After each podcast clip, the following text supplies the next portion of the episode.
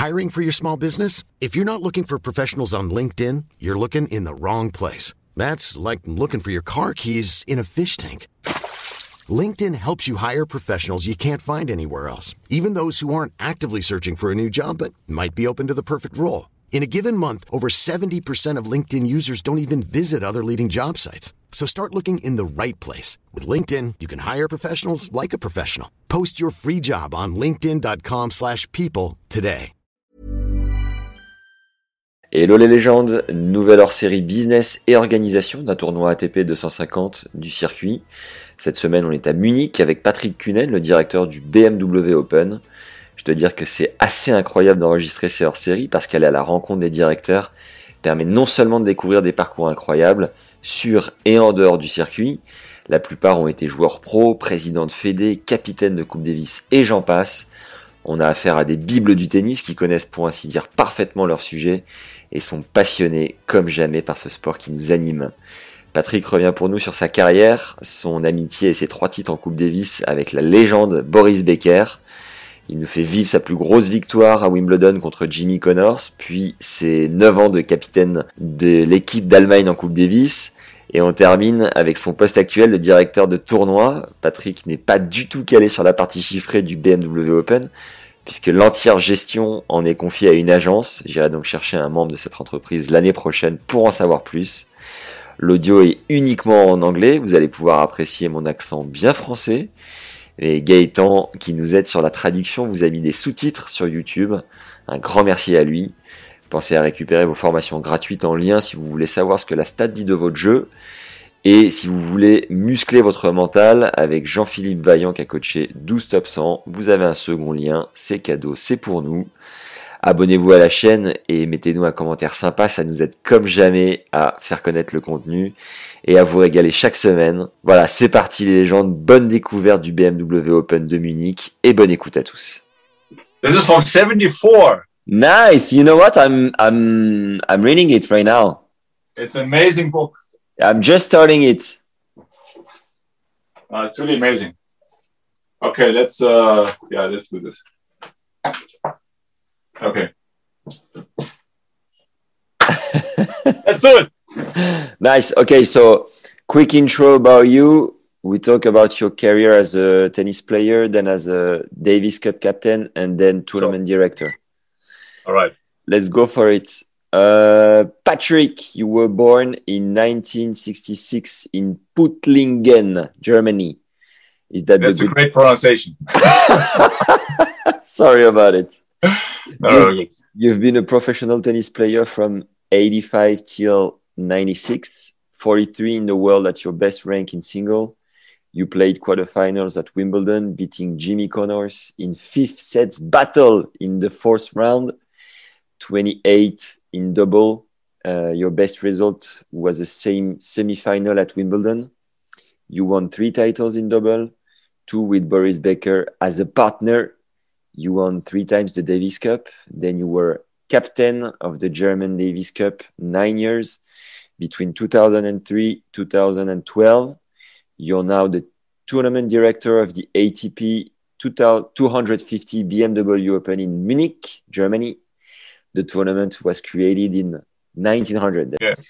It uh, it was played without tiebreak until 1971, then up to five sets until 1985. Tennis legends like Tiriac, Stan Smith, Ashe, Vilas, Lendl, Agassi, and Federer won the tournament. It's on outdoor clay, perfect way to prepare Roland Garros, even though sometimes it's a bit colder than in Paris. Depends the the meteo in Paris. Sometimes it's very cold, sometimes very very warm. Um, can we start this interview, Patrick? Uh, can you tell us? Well, you you started playing tennis at nine how did you discover this sport? And do you remember what were your first emotions on the court? Well, thanks for the intro, uh, Max. Yeah, I uh, started with nine. I was playing actually soccer as a young kid, and then I was introduced to tennis uh, through my parents. Yep. Uh, you know, my parents played, and I sometimes went along with my parents. So um, I uh, hit a few minutes with my dad after he uh, finished his tennis session And then I spent hours on a concrete wall, playing with the wall and playing against the wall for many, many hours as a young kid. Yeah. And uh, I remember by the age of nine, I had like my first lessons. And I had a very cool, a bit older coach around the 60s, but he was very uh, patient. We played some tennis. And, you know, whenever I had enough of tennis, you know, we played some soccer or any other sport. So it's just, you know, game time. And, and we just had a great time on the court. And, uh, you know, there I discovered my passion for tennis. And I can tell you that um, when I was a junior, um, I had kind of a temper, you know. Okay. I didn't I didn't like losing. So Yeah. I sometimes freaked out on the court. But uh, over the time and then later coming onto the ATP tour and the tour, everything, you know, went more into focus and uh, development and of course uh, maturity. But uh, I always love to play tennis from the beginning and I still love, love it today. This is my passion today. Were you picking uh, legend players when you were playing against the wall? Did you imagine that Sure. someone uh, famous? And who? Sure. I mean, uh, you know, I was playing. Literally, I was I was practicing on the wall, and then I remember that I had the idea of playing against the wall. I mean, you know, playing against the wall is like as a kid, you know, with your imagination and everything. And as a young boy, I was watching the Wimbledon finals. I can remember, you know, like Bjorn Borg and John McEnroe, and also uh, Roscoe Tanner, um, Jimmy Connors, and all those players. So I you know, not only in, ima- imagined myself playing against Bjorn Borg or against Jimmy Connors, Yeah. but even though in the junior, I remember when I was 12 and I was playing the regional championships, um, you know, the uh, new shirt of McEnroe just came out prior to the tournament I played. Okay. And back then it was a Sergio Tacchini shirt, you know, with the uh, stripes across uh, the chest, so to say. And and I went to my mother and said, "Look, I, I need this shirt. Can you really get me this shirt? It's my, it, I went crazy for this shirt, you know." And then I literally put on that shirt Yeah. in the first round. My mother had to wash it. I put it on the second round. My mother had to wash it. Third round, and I made it to the finals, you know, with that shirt. Nice. So I was really superstitious, but you know, it, it made me feel like uh, like so much better and gave me so much confidence. Um, and you know, when I was 12, 13 years old, I also copied John McEnroe's serve a little bit, you know, this sideways stand. Yeah. And I think we also had uh, back then the same haircut. Yeah. what was your best ranking as a junior? Um, in Germany, I was not really up there until I played my first semifinals, 83, and I was 17 years old. Prior to that, I was just, you know, circling around the tournaments, but I was never up in the German rankings. Um, and I think even though when I was playing semifinals with 17, I was not one of the top juniors. You know, I went uh, and played some cup for Germany when I was 17, 18, but this was more an exception. And I was kind of a late bloomer, I would say. And you said you played semifinals in uh, German tournament or in Wimbledon? Yes, in the German national championships, yes. Okay. All right. Uh, Boris Becker is one year younger than you. That's When- correct, yeah. When did you guys meet? Um, that's kind of a funny story. We, you know, in Germany, when you play the German junior championships, um, you, as a junior, you also have to umpire one match. And I played my first round match. I think I was 16. It was an outdoor championships of Yeah. the juniors, and Boris was my umpire. And so Boris was literally, I think, 15. I was 16, and he was umpiring my match. And this was literally the first time we've ever met. And he told me years later that, uh, you know, when he came there on the court, you know, and saw me play, he thought, Ooh, what a crazy guy this is, you know, like Yeah. Amazing. that was our first meeting. Yeah. And then you you become friends or you were instantly rivals? No, no, no. We became actually close friends. Um, we became very close friends. Literally, when I was 18, I moved to play Bundesliga in Germany to uh, for a club in, in Mannheim. And Boris back then uh, still um, lived at home, you know, and he was practicing at home. And this started around 83 as well, you know, and, and those two cities were pretty close to each other, you know, pretty, pretty close. So we practiced a lot when I was, you know, in the juniors and we got to practice more and more. And then later on, you know, we played Davis Cup together, we played doubles together. We had some practice sessions together, some uh, preseason uh, training camps and whatever. And and you know, we became close friends and, and still are today. Sweet. You said that when you were a young player, it was a hard time for you on court, mental in the mental side. Was it the the, the main part that made you become a, a great player? Because you said that you were average player in Germany until 17 years old. Mm -hmm. Or maybe you will tell us, but was it the, the, the most important part of your game that improved to make you a great player and actually a top player? Um, I think, if I think back, you know, I, um, I, I didn't cope well when I was losing, you know, I didn't really it really got to me when I lost matches. And uh, so, in order not to lose, I, I practiced harder than before, you know. So I invested even more into the game, and I trained harder, and I, and I worked more, and um, also I worked on my mental side. And when I switched to Mannheim um, by the age of 17, 18, and starting to play for the Bundesliga team there, I also met a new coach, and uh, he worked with me a little bit differently in terms of intensity and also guided me towards um, you know um, f- focusing on the right stuff um, how to really channel my energy and uh, to play with a clear mindset to go on the court every single time with a game plan you know and just not go on the court and just like that and, and see how everything works out.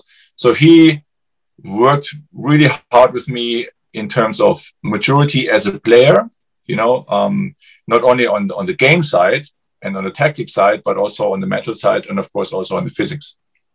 Is that the time when you read uh, Inner Game of Tennis? That the books you should look? Show? I was not aware of Inner Game of Tennis when I was a player. Okay. So I really, I would say, found out about the Inner Game of Tennis when I was doing Davis Cup uh, captain, when I was Davis Cup captain for Germany, and in my quest as a coach to find my best for my players, you know, I was searching for additional information, for other information, for new information. And that's when I came across uh, Inner Game of Tennis. And I read the book and I literally also met with uh, Sean Brawley, who is uh, kind of um, the one who is taking the inner game of tennis uh, from Tim Gallwey further yeah. Uh, he's coaching that way in the States. So I met Sean Brawley and he's, you know, also a coach. And there I had a chance to dive really deep into the inner game of tennis. And I have to say that I'm a great fan of the inner game of tennis. And when I coach today, this is the major part of my um, of my coaching. Sweet. Um, before you got to play the Grand Slams and all these main tournaments, did you went through uh, challengers satellites. I don't know how it was called oh yeah. back, in mean, time. it was and kind of a just, yeah. and can you just tell us how many players were ranked in the atp uh, uh, ranking? Because back in time there were way uh, few like uh, less less players. I know. How, how less players, how, yes. how did you make that part? How did you go through that part of your career? The second it was really you know when i was when i was um moving towards uh, professional tennis, it was very different uh, than it is today because you you could hardly ask anybody, you know, how do I do this, you know? And back then, I was fortunate because I had an Australian coach in in so to say one of the clubs I I played uh, in, my home area. You know, he was he was from Australia there, and he literally knew a little bit about the ATP tour, and he was kind of mentoring me also through that time. And it, back then, you know, you didn't have futures, you had the satellites. So you had four tournaments plus the Masters. So in the four tournaments, you had to qualify for the Masters, and only once you do the Masters, you get 80, you can make uh, ATP points. So back then, you know, we were like, you know, some German guys getting together and traveling to play some tournaments. Um, and it was it was really tough because if you think back, you know, I remember like a trip I went made to Spain and back then, you know, you didn't even have mobile phones, and and uh, back then you had to go to to uh, to phone cell, you know, to a phone booth in order to call home. So a cabin. A cabin, yes. You know, I, I had some cash, you know, some coins. And once a week, I was like 16, 17, yeah, once a week, I called home, you know. So let, us say you lose first round. Um, and once a week you call home, but you cannot talk too long because it's back then was really expensive, you know. Yeah, yeah. And of course, when you start, you don't have much money. Um, so it was kind of tough, you know. You had to really come through by yourself, and also, you know, being together with your friends, with your colleagues, and stuff like that. So it was kind of a family circuit traveling to those satellite tournaments, and we kind of helped each other out the best way we could. And it was quite tough, I have to say, back then. Um, to get my first ATP points and to, to make a kind of a ranking uh, in order to get to the qualifying of other tournaments. And, you know, sometimes I drove to bigger tournaments and I didn't get into qualifying and I drove right back home, you know, because I didn't have a chance to play due to my ranking. Um, but the start was, was, was kind of tough. Yeah, was really tough. And with what money were you traveling and were you traveling on your own? I was uh, looking not to travel on my own because I was always looking to travel with somebody or maybe with another player and we could maybe share a coach or we would help each other out the best way we can. And money wise, um, I literally made my first money when I was uh, 17, 18, and I played uh, some Bundesliga tennis. Yeah. So I took I took that money. It was not much because I was really one of the lower ranked players in, in regards of the team. But I took all of that money and kind of invested that money into my tennis. You know, like for for coaching, for stringing, for traveling, and the other part came a bit from from my parents yeah. and you know a bit here and a bit there uh, a bit of prize money so you had to really throw everything into kind of uh, into the plate and and invest that money but i always saw it as an investment in, in myself you know in my career in my quest to become a good player and this is how i started Un court instant de promo pour vous rappeler de vous abonner à la chaîne, de récupérer vos formations gratuites en lien dans la description pour progresser dans votre jeu grâce à la stat et la seconde pour muscler votre mental. Mettez-nous un petit like, ça nous fait plaisir. Allez, c'est parti, on y retourne.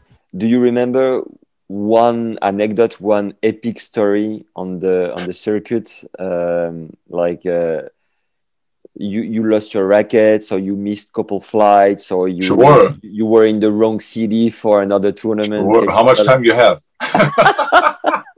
all all the time we need for that kind of story. We love sure. it. Look, uh, it, it's um, I was 19. I think it was 19, or maybe I was. I think it was 19. I flew to a tournament, a challenger in Helsinki. Okay. My luggage didn't arrive. I only had my, uh, you know, my three, four rackets. All the luggage was gone, was lost. because you took the racket in the yeah hand luggage yeah in the hand, hand uh, cabin yes in, in, into the plane yeah. So the luggage was gone. So i literally you know asked another german guy and he borrowed me like uh, you know one or two shorts some t-shirts and the rest. I, I, went to the city and i bought you know i bought everything i needed literally you know um, and was it okay with the sponsor you didn't have to to wear the same i didn't have a sponsor back then so it was all fine you know it was all good you know um, but I didn't really have much. I had like two or three shirts, you know, like one or two shorts and, and you know, stuff you need. So, um, and I didn't really want to buy much because I was in qualifying and prior to that tournament, I hardly made it through qualifying. So, you know, I thought like, okay, you know, let's see how this works out. So, you know, I won my first match, second match, third match qualifying. I made it to the main draw and literally um, every single evening, you know, I had to wash my stuff in the sink, you know, so every every uh, evening, I washed everything in the sink. I put it on the heater for next day to be dry and everything. And then I went out next day again, you know, to compete in the qualifying or in the main draw. And I did that for literally nine days. nice. And I made it all the way to the finals. I literally won the tournament. You know? Wow. It's crazy. You know, I won the tournament, uh, washing my stuff in the evening and, you know, and, and putting it on, on on the next day, practicing and matching everything. And I won the tournament, and then I left all the stuff there. I went back home with my rackets and a trophy. Oh man, wonderful! What category of tournament was it? Uh, was a challenger. Wow, nice. 25, 25 plus age, yeah. And how come you left the clothes over there since you were winning with them? Maybe you should have played the rest of the season with it. No.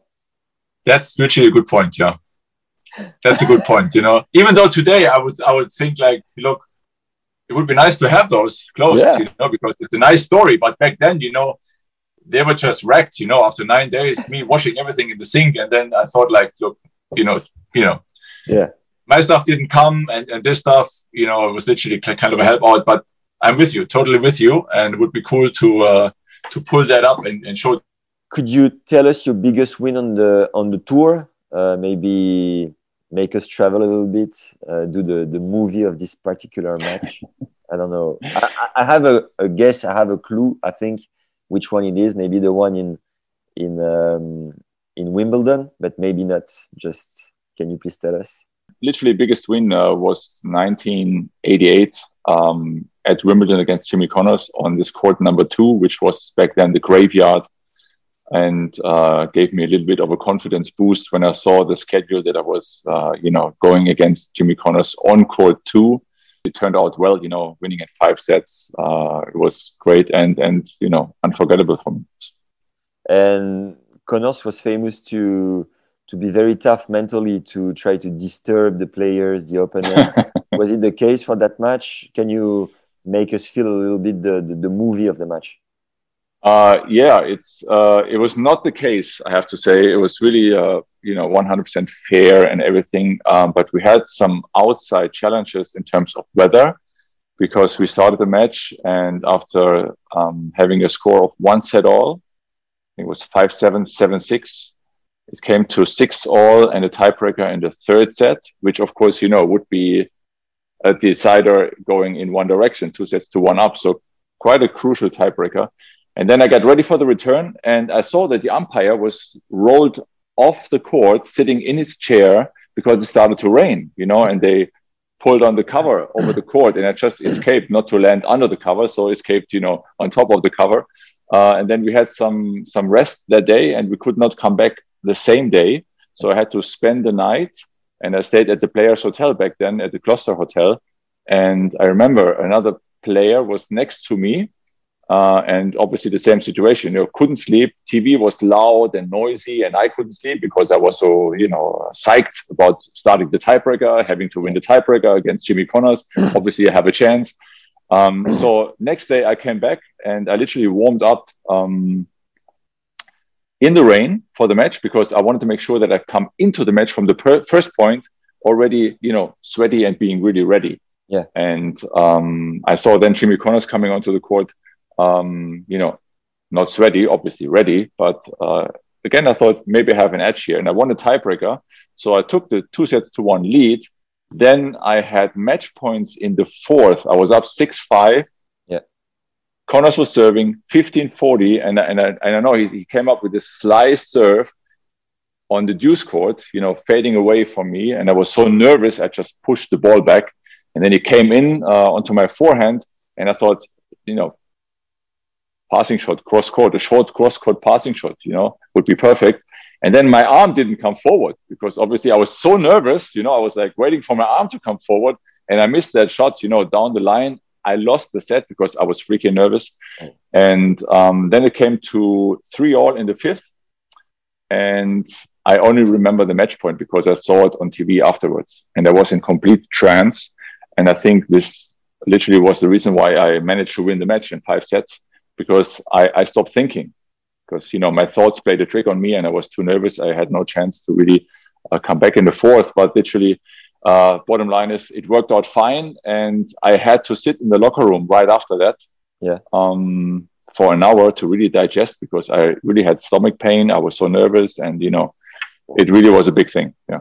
Wow! Congrats about it. And we've done a, a big step forward right now, but you were telling us in the when we recorded two days ago that your dream was Wimbledon, play on these uh, big courts, main tournaments, biggest, especially tournaments. center court, especially center court. And and and uh, if I may say so, this this has worked out also fine because when I was young, I was 12, 13, I watched the Wimbledon finals, Borg, McEnroe on TV, and back then, this was the time when my dream started. I created this dream of being, you know, one day Yeah. I want to play on center court in Wimbledon. This was my my childhood dream. Yeah. And then some years later, I can't recall exactly the year, must be 91, 92.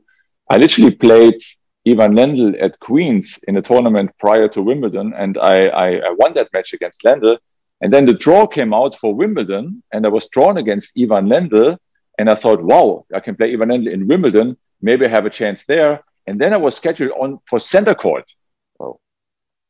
And, and then it all literally unfolded. You know, my whole childhood dream came became reality. And, and I, I know every second I walked onto the center court, knowing that court only from TV. Yeah. And you walk a little bit up on center court and and the atmosphere was like I, I, felt like a little kid in the in the cookie store you know it was like unreal for me and and i lost the first set one six in 20 minutes because i was so i was so lost literally on center court because i was like you know uh, looking around and uh, my you know thinking and and I, I, I can remember when i was getting ready for the serve and i've not experienced this on any other court in the world I get ready for the serve, and you know, you you bounce the ball, you get ready, and it's silent. I mean, there is no noise at all. It's just dead silent, you know,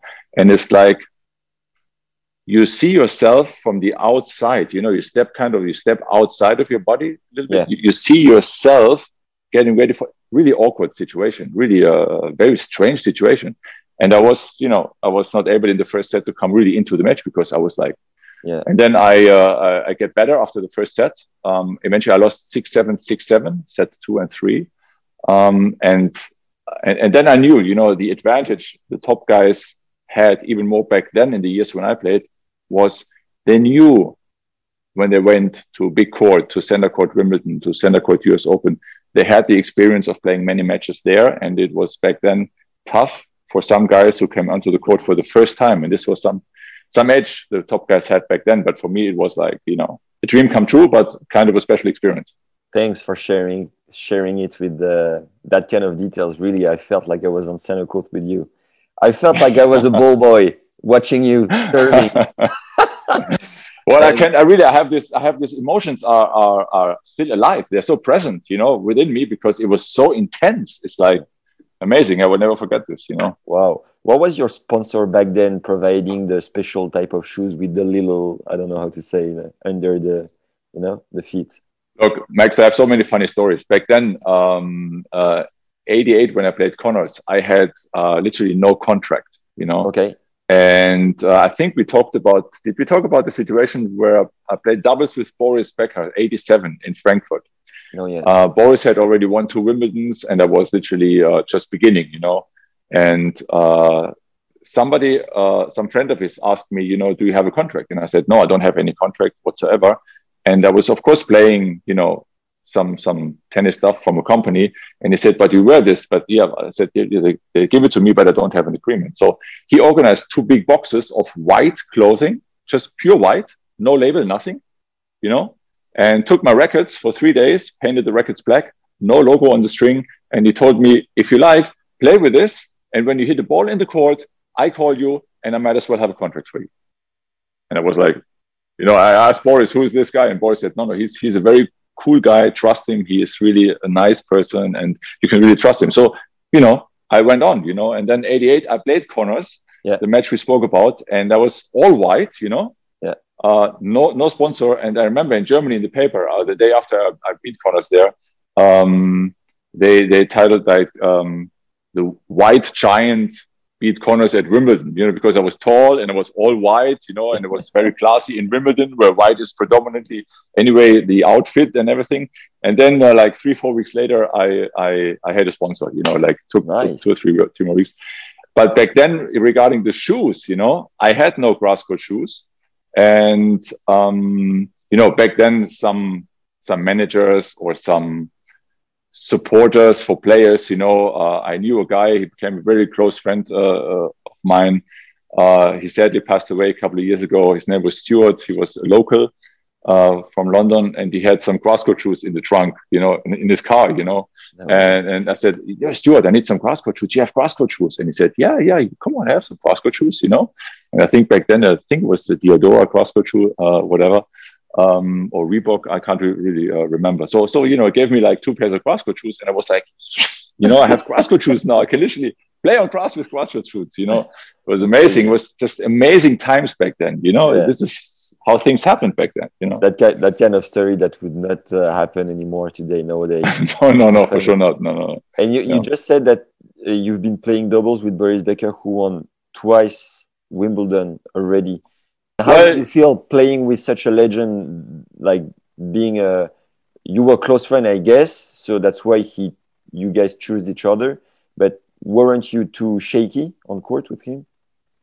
I was quite nervous, I have to say. Um, but uh, you know, on the other hand, I knew Boris well. We are, you know, we have had many practice sessions and and we were good friends. So we played this tournament in Frankfurt, and um, you know, we always had the last match of the day. Boris did not play singles back then. We just focused on the doubles. So we were finishing always very late, sometimes after midnight. And of course, then by the time you go to bed to sleep, you know, two o'clock, three o'clock in the morning. Um, and then we played the finals and, um, you know, we were tired and everything. And the score was we played against Davis Pate, Scott Davis and uh, David Pate.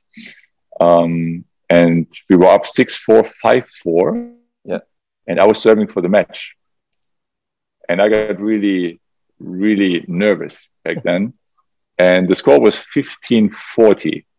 Yeah, two break points. And you know, usually you come down, come together as a doubles, and you say like, uh, you know, server says, I'm serving wide, you know, cover outside or cover the middle or whatever tactics you're going to do. And then we came together and Boris said to me, 1540, huh?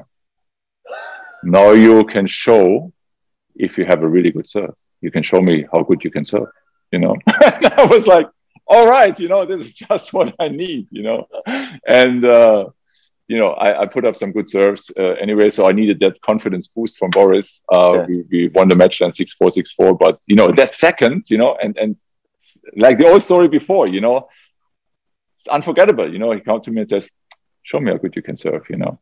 And that that was your um, uh, game style, uh, big serve, volley, uh, yeah. aggressive. Yeah, that was your yes. your weapons. Yes. I was I was never a patient player, I have to say. Okay um, and I like the faster courts, low bounce. And of course, you know, my game, not in juniors. In juniors, I was playing everything from the baseline, but then I had a coach who really uh, in, enforced me to go to the net, to be more at the net, to learn to be comfortable in the area of the net. And this is how I originally developed my, my uh, serve and volley style. And I was always a player. And till today, you know, I want to win the point and yeah. I want to make that point myself and serve and volley was uh, was my game. Yeah. Nice. You've been playing on tour for 11 years, if I'm correct, and you've earned in terms of prize money one million six uh, hundred thousand and something dollars. Was it enough to make a, a good living, to invest in your structure, to I don't know, be be safe somehow? or was it tough for you economically speaking? Back then, as a player, you mean, or after my career? Uh, back then, as a player, and yeah, for the like early retirement. Well, back then, as a player, you know, once I, I had a certain ranking, I was uh, up in the top 50. And of course, you know, we also won Davis Cup three times. Uh, the overall, I would say, economic situation while I was playing was was fine, was very stable. Um, but um, you know, it, it, it, was not like when I stopped playing that you know I was I was set for life. It, it was not that way, you know. Yeah. Uh, but regardless of that, you know, I I will always I'm I'm a person I'm, i like to be active. I like to do something. I like to uh, do something I'm passionate about. And so, speaking of today, you know, I'm so grateful that everything I do in in terms of uh, professional life, for working and everything, is related to tennis. You know, I'm tournament director here at the BMW Open. I work for Sky Germany. I'm engaged with Wilson for more than 20 years. I do clinics also in a holiday resort every now and then. Um, and I do some some speeches every now and then for companies. So everything literally circles around tennis, and tennis is is still my is my life, is my passion. Um, yeah. So I will always do something, you know, and I will I will literally never stop working or doing something, even when I'm 70, 75, 80 um, because I like this active lifestyle. I like to be around young people, sportive, active people. I still myself like to be, you know, almost playing tennis every day and, and just to be, you know, feel alive and be passionate about what I'm doing. But after my career, I was I was I was always looking for new opportunities and and also to grow as a person. Nice. Wow. I wish I'm gonna I'm gonna be as active as you are. no, but great. Let's play some tennis soon, and then uh, you know, you know, we can we can share some passion. You know, maybe that's going to happen one day. Tennis is the key. I'll come. I'll come visit you next year. um, talking about the Davis Cup, how did you become a Davis Cup captain? You just said that you won it three times as a player, so it must be such a an amazing thing for you. Um, how, first of all, was it tough to retire from the circuit? You know what? It was not tough to retire. Um, yeah. it, because I had, unfortunately, I had a um, injury, a back injury, and I had to have surgery when I was 28, and I was out for like seven months. Um, and I tried to make a comeback. I came back, but I never came back as strong as before that injury I had. So I was kind of struggling to come back into uh, the areas of a good ranking, you know, also in terms of economics and, and points and, you know, making the main draws. Um, so I was literally uh, one morning getting ready for for practice, and I had no desire to practice. You know, I had just no fire in myself, and um, I skipped practice. I called my coach and said, "Oh, I'm not coming today. You know, maybe tomorrow. Let's see how things work." And then this went on for some days. You know, and and then I met with my coach and I explained the situation to him, and he said, "Look, call me when you're ready. It doesn't make sense, you know, to train when you're not on fire, when you're not really engaged and you don't feel it. Um, and I, I, didn't call him for like a couple of weeks, you know. And then he called me, and then we met, and and th- that was it, you know. I, I felt it within myself. I really felt it that the time was up, and I was ready to go and leave the professional tennis life. Of course, I had some some um, commitments uh, which I stood up for, and I played in the Bundesliga and everything. But that process started that particular morning, and it was fine. I'm Sandra, and I'm just the professional your small business was looking for. But you didn't hire me because you didn't use LinkedIn jobs. LinkedIn has professionals you can't find anywhere else, including those who aren't actively looking for a new job but might be open to the perfect role, like me. In a given month, over 70% of LinkedIn users don't visit other leading job sites. So if you're not looking on LinkedIn, you'll miss out on great candidates like Sandra. Start hiring professionals like a professional. Post your free job on linkedin.com/people today. Ever since, I never looked back and I regretted anything. I had a great time. I was very fortunate also with Davis Cup and the time I played. You know, it was all fine and I really had a great time, but I was I, felt that it was a good time to to, to leave. Nice. Um, maybe just before telling us how you became uh, Davis Cup captain, can you tell us your yeah. best memory as a player, best uh, Davis Cup memory as a player? My best Davis Cup memory as a player. Wow. Um, tough one, I know.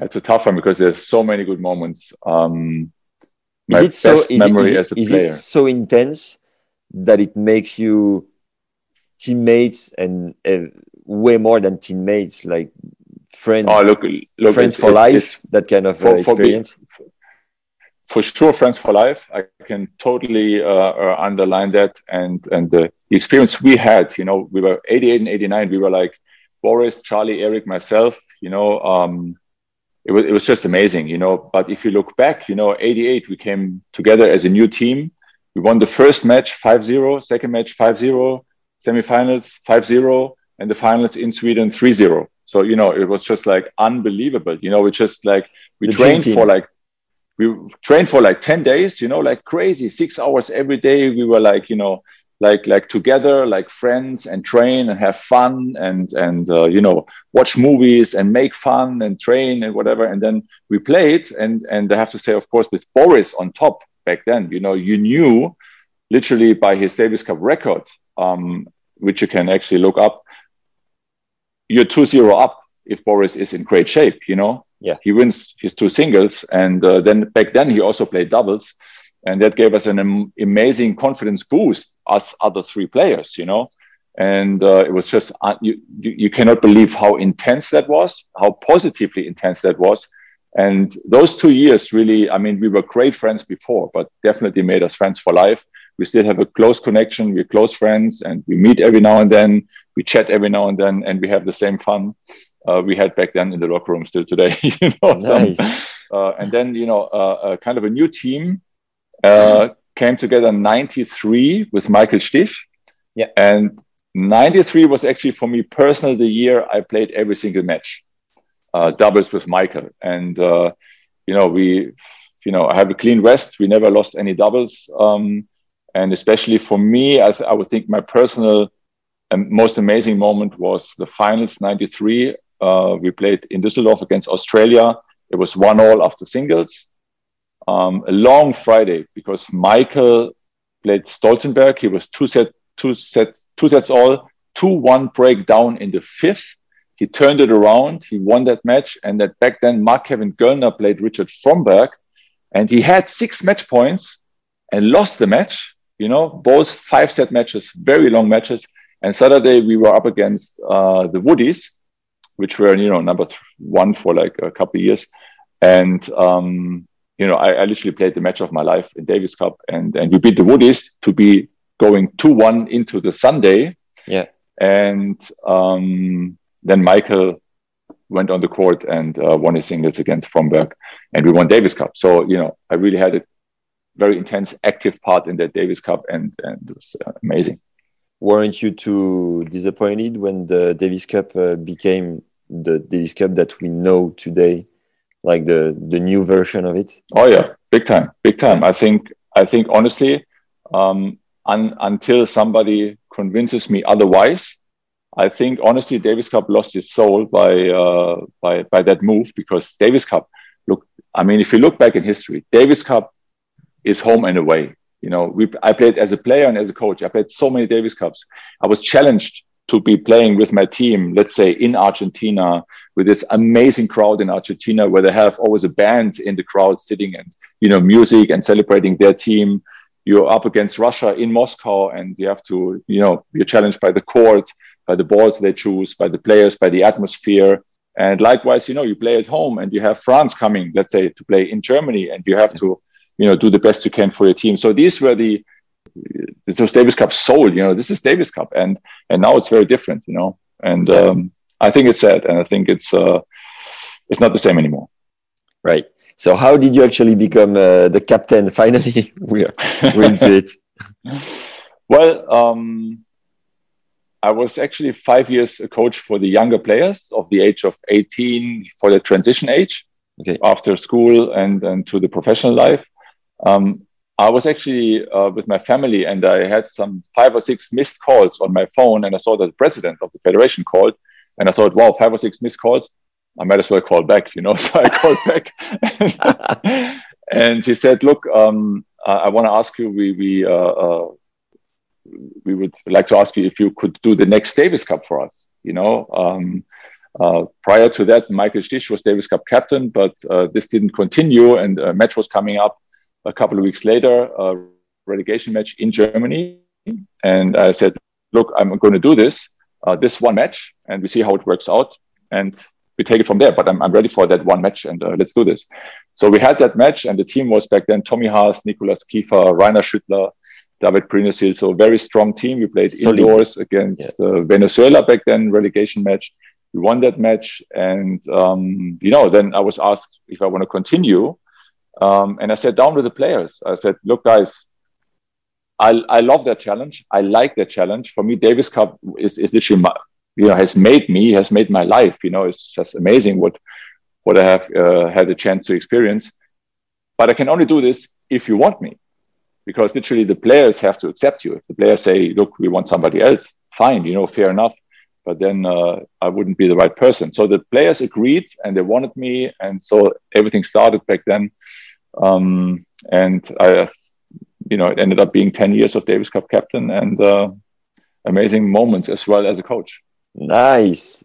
Same same question as the player one. Your most intense memory as a captain? Oh, many max. We yeah. need more time. I guess. I guess. I uh, wish. I take it to take it from the positive side. I really have to say that um, we played, you know, many relegations, but played one match in Germany against um, Croatia. Uh, I had Tommy Haas, back then Benny Becker and Alexander Waske, Michael Kohlmann, who's Davis Cup captain now for Germany. We played Ljubicic, Ancic, um, and I think it was probably the, the most intense Davis Cup I had. Tommy won his singles against Ancic on Friday. Benny lost, Benny Becker lost his singles Friday, one all. Michael Kohlmann got sick. He couldn't practice. He could practice only one hour on Wednesday and one hour on Thursday. That was it. But I still stuck to the doubles and he played the match of his life. I mean, he played out of his mind, you know and and and Alexander Waske, who was always amazing in Davis Cup in doubles, he just you know raised his level like tenfold, you know, and they literally beat Ljubicic and Ancic uh, two one up, and then I saw uh, I, I saw a match where I would say a captain cannot had the best I had the best seat in the house when Tommy played Ljubicic, and I've not seen a, a more perfect match of a player in Davis Cup than the match Tommy played against Ivan Ljubicic. He beat Ljubicic in three sets. And I think also Ivan Ljubicic was interviewed afterwards and he said, Look, I just had no chance. When Tommy was serving, the closest I got was to 30.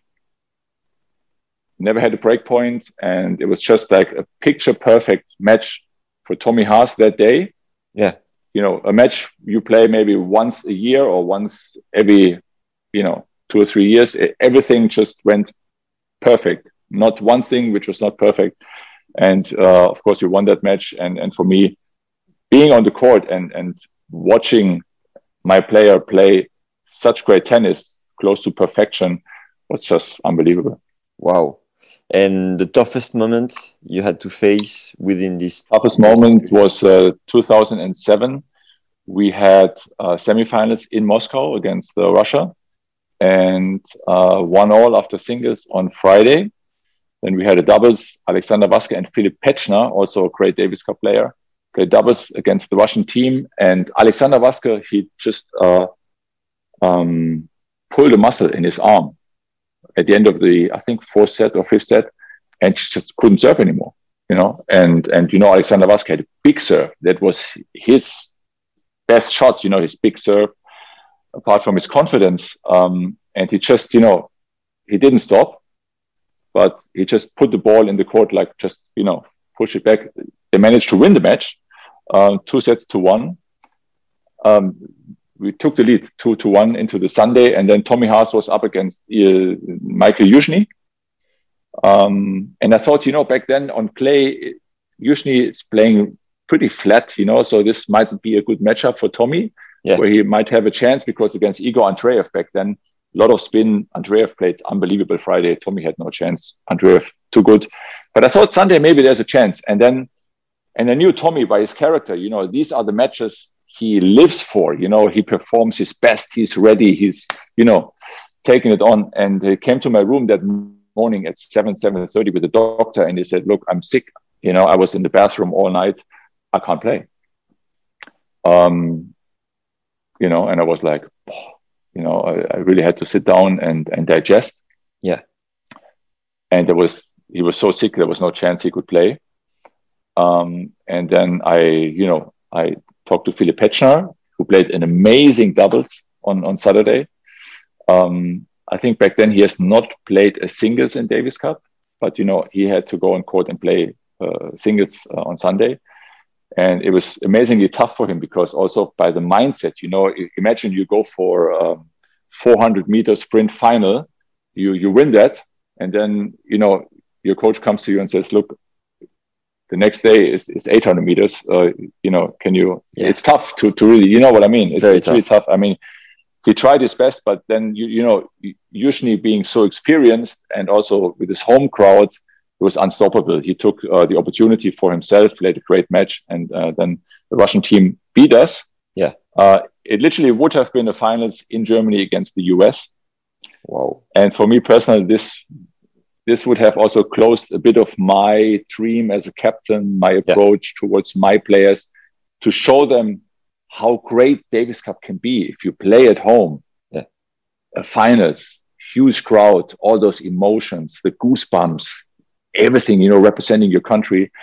But it was not meant to be, you know, and um, it was it was a tough loss. But on the other hand, now years later, it, it that's also one one story about Davis Cup, you know, and, and these are the stories Davis Cup create. Davis Cup creates, you know, and in the good side, in the bad side, you have to digest losses. You have great wins. You celebrate wins together as a team, and and you lose as a team. So it's uh, you know, it, it it was kind of a yeah, that was kind of a tough experience. But I have I'm honestly I have so many good moments about Davis Cup. I'm I'm a huge fan of that. I'm I'm a kid of Davis Cup. You know, yeah, people. Yeah literally know me literally from Davis Cup. You know, I've I've never won. Honestly, I've never won an ATP World Series tournament. Yeah, I've made two finals in Adelaide and Moscow, um, but I played my best tennis for some reason always within a team. Either it was Davis Cup or World Team Cup or even Bundesliga. I always played my best tennis when I was with my with my friends, my buddies, and uh, you know representing the country or the club or whatever. You know, I love you're you're you're a team player, and we have a common common point, um, Patrick, is that Youzhny beat us uh, in 2002. The France, we were in Bercy final. Paul-Henri Mathieu was leading and uh, I remember that. Two points I away from the, from the victory. I remember. I was 12. I was in the stadium and I cried. wasn't it wasn't it Mikhail Youzhny's first singles ever in Davis Exactly, Cup? exactly. Yeah. Yeah, yeah, I mean, it was unbelievable. Unbelievable. I remember that. I remember that because I looked it up and I said, this young kid has never played Davis Cup before. He was, you yeah. know, thrown yeah. into cold water, you know, like I've unbelievable, you know. Such a, an incredible, amazing, amazing, uh, amazing uh, performance. Chef. Yeah. And yeah. Um, in terms of management, uh, what is the best lesson you've learned through this experience? You mean through management, to managing the players? Yeah, managing the players, the the preparation, the coaching, the approach, the human approach. If you could synthesize.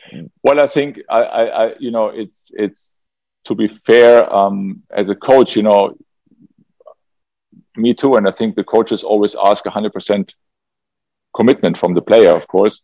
But vice versa, you have to look in the mirror as a coach as well and say, you know, am I able to give my coach, my player, also 100% of, of me, of my knowledge, of my my guidance of my experience you know? Um, and during my time as a davis cup coach i was always looking for for new inputs for new insights on how to make them better players but also better people better better a better person you know? And it's about it's about growth you know? Everything as a player and as a person it's about growth and uh, continuing. And regarding tennis on the court i worked very clearly on on focusing on the right things. Just to give you an example, you know, if you play tennis and you play a match and you play um, a good shot or whatever, the moment your eyes go outside and they wander, let's say your eyes wander in the stadium, you know, your mind is out. Your mind is also wandering.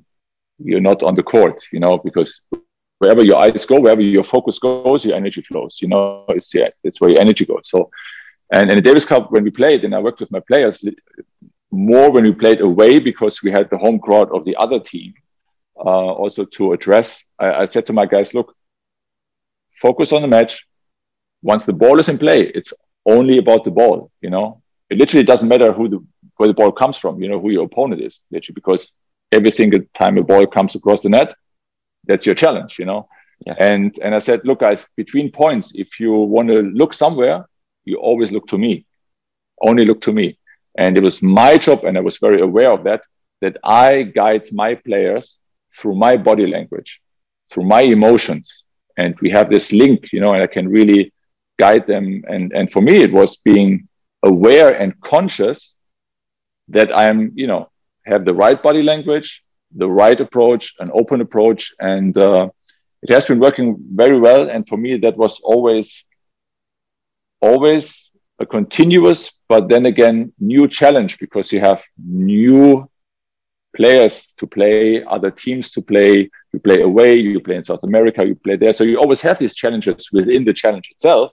Mm. But I always, I love that. I love that uh, uh, situation being challenged and, uh, um, and you know, giving my experience and my best to my guys for them to play better. Because literally, as a coach, you know, the player is on stage. The player has to perform. And and from my opinion, every coach is a helper, is somebody who supports the player in being the best he can be or she can be it's very interesting because we've done a masterclass with a, a, mental coach last week, and he was exactly telling us about how to focus on the ball and what you've said with the mind going to the crowd, to the stadium. Every single player can feel it, even the the, sure. the club players. Everyone can feel it and can exactly visualize what you've just said. Very thanks for sharing that. And as no, a, no, no problem. As a player on tour, what was the best advice you think uh, a coach ever gave you? my one of my coaches asked me when I was very young, asked me two questions. And I think those two questions are quite thresholds. good ones. Quite, yeah, yeah, quite good ones, thresholds. Uh, first one, what is your goal? And I mean, really, what is your goal? You know, be precise. Be precise in terms of what ranking, for instance, at what time you know, you really have to be precise in defining a goal. If like if, if you tell me, Patrick, look, I want to lose some weight, you know, and uh, I said, well, you know, how much will you lose? Oh, maybe five or ten kilos. I don't know. It's not a clear goal, you know. A clear goal is if you tell me, look, on the 31st of December, you know, I have 75 kilos. Bam, that's a clear goal. So the first question is, what is your goal? And the second question is, what are you willing to do to get to your goal? Wow. With everything combined, you know, sacrifice, discipline, practice, everything, you know. Wow. And and I think these also gave me a lot to think about. Yeah. You know, and, and I and I can tell you when I was especially working with the younger players, you know, I sometimes sat down, I, I, I gave a paper to the younger players, you know, 17, 18 years old. I said, tonight you write down your goal and you write down what you're willing to do to get to your goal. You know, it, it looks kind of easy once you're a tennis player because it's very uh, accurate to set a specific goal as a ranking, as a, a time to. Sure. Even though the process might be longer sometimes, and as a tournament director, how do you how do you do? How do you cope with that? Well, when I'm at the tournament, for me, it's all about the players. It's yeah. about the partners we have. It's about the spectators, and it's about everybody involved in our tournament. Uh, and my goal every morning when I get up is to make sure that everybody has the best possible experience within our tournament. If it's the player, the person doing the courts, cleaning the courts, swiping the courts, it doesn't matter. I want everybody to uh, go home that day and say, This was a great experience. I had a great day. Um, and at the end, when the tournament is over, that you know everybody is is happy and that look, we've done a great job. We have done a great tournament here, here and I can't wait to be back next year hey, you're actually giving me a great experience also, Patrick. Thanks a lot for sharing. So let's go straight ahead. And how did you become the tournament director of the BMW uh, Munich Open Open in Munich? Sorry. Um, it literally happened 2007, and it's linked to to kind of a, a very sad story. Um, I have to say, because at that time I was uh, Davis Cup captain, um, but we had a great tournament director at this tournament, uh, Rudy Berger. I don't know if, if the name rings rings uh, still with you. He was an umpire many years on the ATP tour, and then he took over the tournament director position at the BMW Open for many years. And I have to say, he's done an amazing job. He was close friend of mine, and and you know because you know when he started umpiring, I started playing tennis, and you know he he uh, sadly uh, developed uh, uh, cancer. I have to say back then, and it was yeah was like really heartbreaking. Um, I was receiving a call in 2007 from uh, the person organizing the tournament, the agency behind all this, asking me if I could be backup for the tournament in 2007 just in case. And I said, look, 100% I'm in, you know, but, but let's not even go public or talk about it. I, you know, I, am here if you need me. That's it. All, all fine, you know. Yeah. Um, and and lucky enough, you know, Rudy did the tournament, and I didn't have to do anything back then. Um, and and sadly, then Rudy uh, uh passed away a couple of weeks after the tournament in 2007. And then we, we also waited, you know, a couple of weeks and months uh, in order to take this on. And then literally, you know, uh, Klaus, that was his name, Klaus Saron, he asked me if I would take over the tournament director position. And I said, look, I, I would be honored to do this.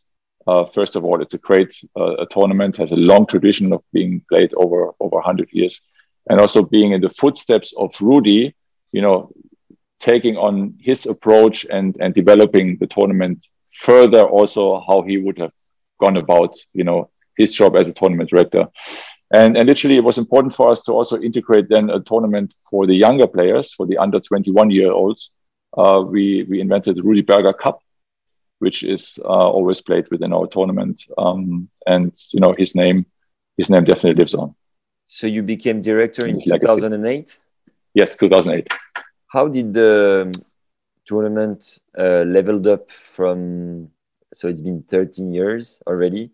And how did it become like i don't know uh, did it grow somehow? Did it get better? Sure. Yes of course. Yeah? of course. I mean how? look we had we had some some changes also in in promoters and um and people we work with.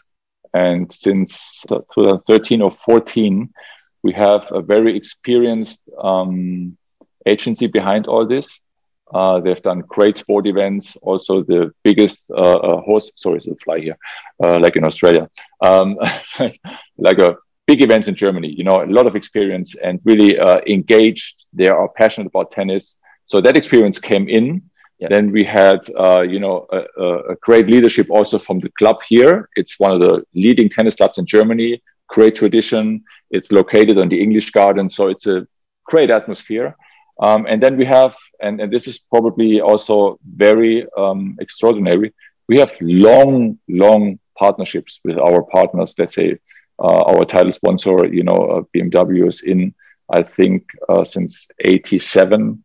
Um, and, and, you know, we all together have taken this forward, you know, and it was always like our approach for me personally with my team to, as we're 250 category, to first of all, in recent years, be one of the best within that category, you know, to grow within the category, yeah. to make that experience for the players better, to make the experience for the spectators better, to make the experience for the partners better. And, and this was always our approach, niche by niche by niche, to create this up uptrend or growth factor within what we have many um, tennis legends went to play the tournament. As I told uh, in the introduction, Tiriac, Stan Smith, Ashe, Vilas, Lendl, Agassi, Federer. Amazing, yeah. Do you have one or two anecdotes, like uh, uh, nice stories about it, to, to make us understand the history of the tournament? Um, well, the history of the tournament is, is a long history. And I can tell you that my Davis Cup captain back then, Niki Pilic, yeah. was also prior to Rudy Berger, tournament director here. So we have a lot of tennis passion on site. Um, regarding those names uh, we just talked about, uh, of course, you know, huge legends. Um, I can tell you, since I'm tournament director here, um, I'm, I'm happy that the German players have really played well in Munich. Um, they had very very good connection always with the crowd, with the spectators. We had like Philipp Kohlschreiber winning the tournament three times, Tommy Haas winning the tournament, Rainer Schüttler finals, Florian Mayer finals, and um, it has always been a nice challenge for me as a tournament director with my team to to bring off the and this is what we try to do. We try to bring young players, the upcoming next stars to our tournament to really show our spectators and partners what is going on uh, with the next generation as well. You know, you have this mix of of experienced players and you have also the young players who come and play your tournament. So I would say for our experience as, as a tournament itself, I think the atmosphere makes the difference. As we play in a club here, one of the nicest clubs in Germany, um, surrounded by nature, um, the the spectators can and the fans, especially kids, you know, they can be really close to the players. You are like right next to the practice court, two or three meters. You know, you you see and feel every emotion of the player when you sit on center court, when you're on court number two. You know, you're really close, you're really engaged, and I think that's a big difference of tournaments like we play, and especially our tournament. And of course, we have the uh, Bavarian German flair integrated into this international approach we have so it's it's a great mix, and uh, like I said, you know, our approach is to make every day a great experience for everybody. Is the clay very similar to Roland Garros? The balls are the same, or what is the the um, how, the how balls the courts the, and the balls yeah. are? Uh, the, the the courts. What can I say? We have great courts. no, but but I, I have to say that courts, because I know this, it's really really important for a tournament and, and we put this very high on our priority list to have good courts because I know as a player myself, it's not really nice when you play on courts where you have a lot of bad bounces and you know you're not really when you want to play precise, you know. And and I'm I'm proud to say that we have great great stuff doing our courts and the courts are really nice, really good. Um, and uh, what was the other question? Sorry, I was the balls. So, uh, so much in the balls. Yeah, the ball the balls are the same balls as the tournament in Madrid, which is the next week uh, following our tournament. I think Roland Garros has changed now to uh, yeah, to another brand, yeah. to another brand, um, and uh, so we have different balls. But you know, it's important for us to have actually the same as the week prior, uh, the week after our tournament. Yeah, yeah. What what is the brand of your balls? We play Dunlop balls. Okay, all right. Dunlop ATP. Yeah. Yeah. Um, what is the budget of the tournament? This is a very interesting question, which I cannot even answer because all the financials are covered by our agency. And uh, of course, you know, I'm engaged, but but the bottom line of the financials, you know, it's not on my plate. Yeah, good or bad, but it's up to the to the guys in the back office there. And do you know if it changed a lot uh, this year because of COVID? If you've had the same sponsorship envelope? Well, well, we have um, this. I, I, this I couldn't even tell you honestly. Um, okay. uh, and and you know, it's it's something as I'm not engaged in the financials. I'm I'm not somebody who I'm not asking for for for this kind of stuff because I know it's in good hands and we have experienced people there. But of course, it has an impact as we have no spectators this year. Yeah, uh, and also the ATP has uh, approached uh, also the prize money uh, with the tournaments, you know, where the prize money is deducted for the tournaments, but the ATP levels up to a certain percentage, yeah. which I think is great. And also the prize money is spread a bit, bit broader um, this year than in, in, previous years. Who are the best players coming over this year? Oh, we have Alexander Zverev uh, coming back. Um, he's literally coming uh, since 2014 Wow. Back then, when he was 16, we uh, granted a wild card to him, and he's uh, been coming back ever since. Then we have, and, and, I'm really proud to say this, we have many players who played well this year already, who have won tournaments this year. You know, the ATP ranking is frozen, but the race ranking is what is uh, has been important to me. Um, and we have players like, uh, you know, Jannik Sinner coming to Munich, uh, Hubert Hurkacz, the two finalists of Miami. We have Casper Ruud and uh, Daniel Evans, who played semifinals in Monte Carlo, coming to the tournament. We have um, Basilashvili, who won Doha. Uh, has been playing great, uh, playing great this this year. Uh, so we have some some winners in our you know field. Yeah. Um, the cut is original cut 71. Quali's cut originally is 92. So um, we're set for great tennis, for sure. Um, do you have uh, financial guarantees or any contract to make sure that Zverev, for instance, is, co is coming every year? Well, we have, uh, you know, uh, the experience that that players, you know, come to play in Munich. Because um, I want, I don't want to go too deep into financials, but what I can say is that as a tournament itself, you know, as tournament we create, we have so many players once they came to Munich and once they have experienced our tournament, they literally like to come back. But there's one more thing I want to say. Um, if you look from the scheduling point, the week after Munich is Madrid, and Madrid has an altitude of about 700 meters. Yeah, and I guess you, I guess you play tennis as well, right? I do, Patrick. Yes. So so so so so of course altitude has an impact, you know. Ball flies. And and uh, ball flies. And Munich has 500 meters altitude. Okay. So if you it's uh, if you play that week, I think it's quite smart to play Munich uh, and then play Madrid because you have that transition, which is much easier. And a good example for that is is uh, probably Andy Murray coming to play our tournament in 15. Yeah. And he won that tournament on a Monday finals against Kohlschreiber and went on to win Madrid the week after. So, you know, it's it's quite beneficial. Because otherwise, it's Estoril and it's at the sea level, right? Estoril, I guess, is sea level, and and uh, I'm I'm sure the, the guys there do a great job, and it's also Yeah. a great tournament. Yeah. But in terms of altitude and the transition you have, we have a bit of an edge here. Yeah. There's an. Is there another tournament uh, the same week? On Estoril and Munich. Okay, all right. Um, after doing uh, uh, four, three, three episodes like that with Kojol, with Ronnie Leitgeb in Marbella, uh, Zeljko Franulovic in uh, Monte Carlo, they all more or less told us that the best, um, the best synopsis for a tournament director is his top seed, number one to win the tournament. Is it the same case with you? or if your heart would talk, which player would you like the most to win this edition, 2021? Well, you know, as as uh, playing a German tournament, and you have such a great player, uh, you know, uh, from Germany coming to play the tournament, uh, Alexander Zverev.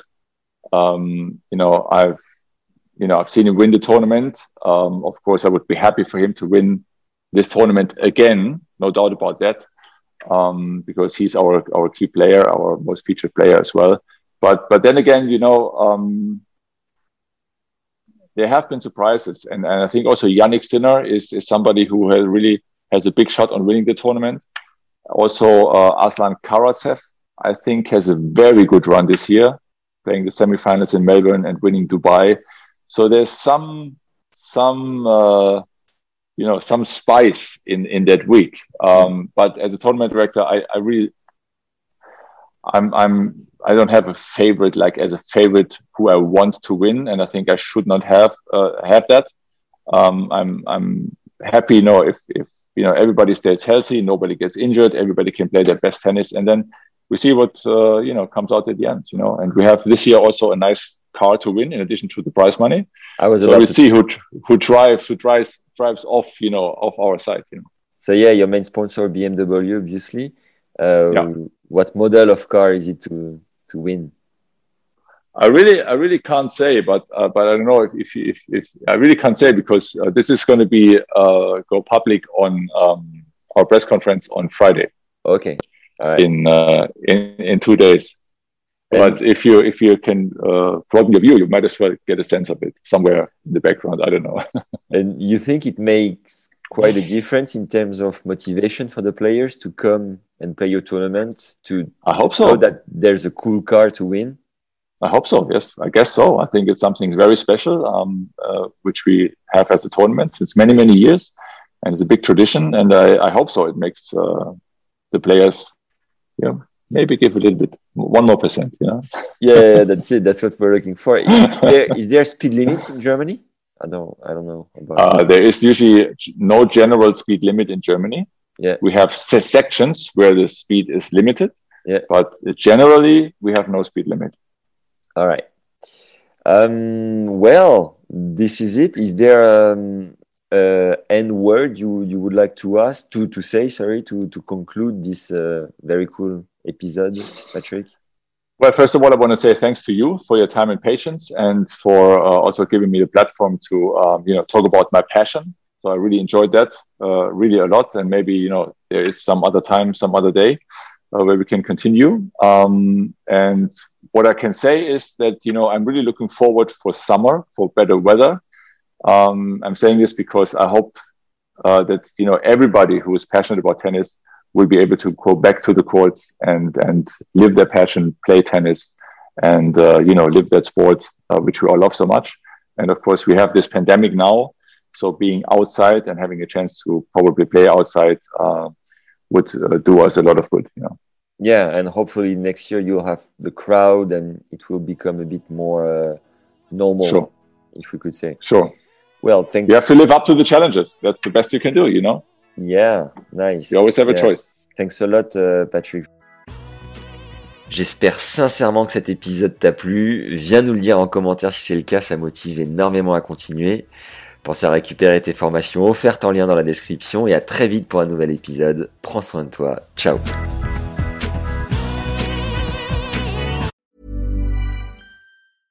Mom deserves the best, and there's no better place to shop for Mother's Day than Whole Foods Market. They're your destination for unbeatable savings, from premium gifts to show-stopping flowers and irresistible desserts. Start by saving 33% with Prime on all body care and candles. Then get a 15-stem bunch of tulips for just $9.99 each with Prime. Round out Mom's menu with festive rosé, irresistible berry chantilly cake, and more special treats. Come celebrate Mother's Day at Whole Foods Market.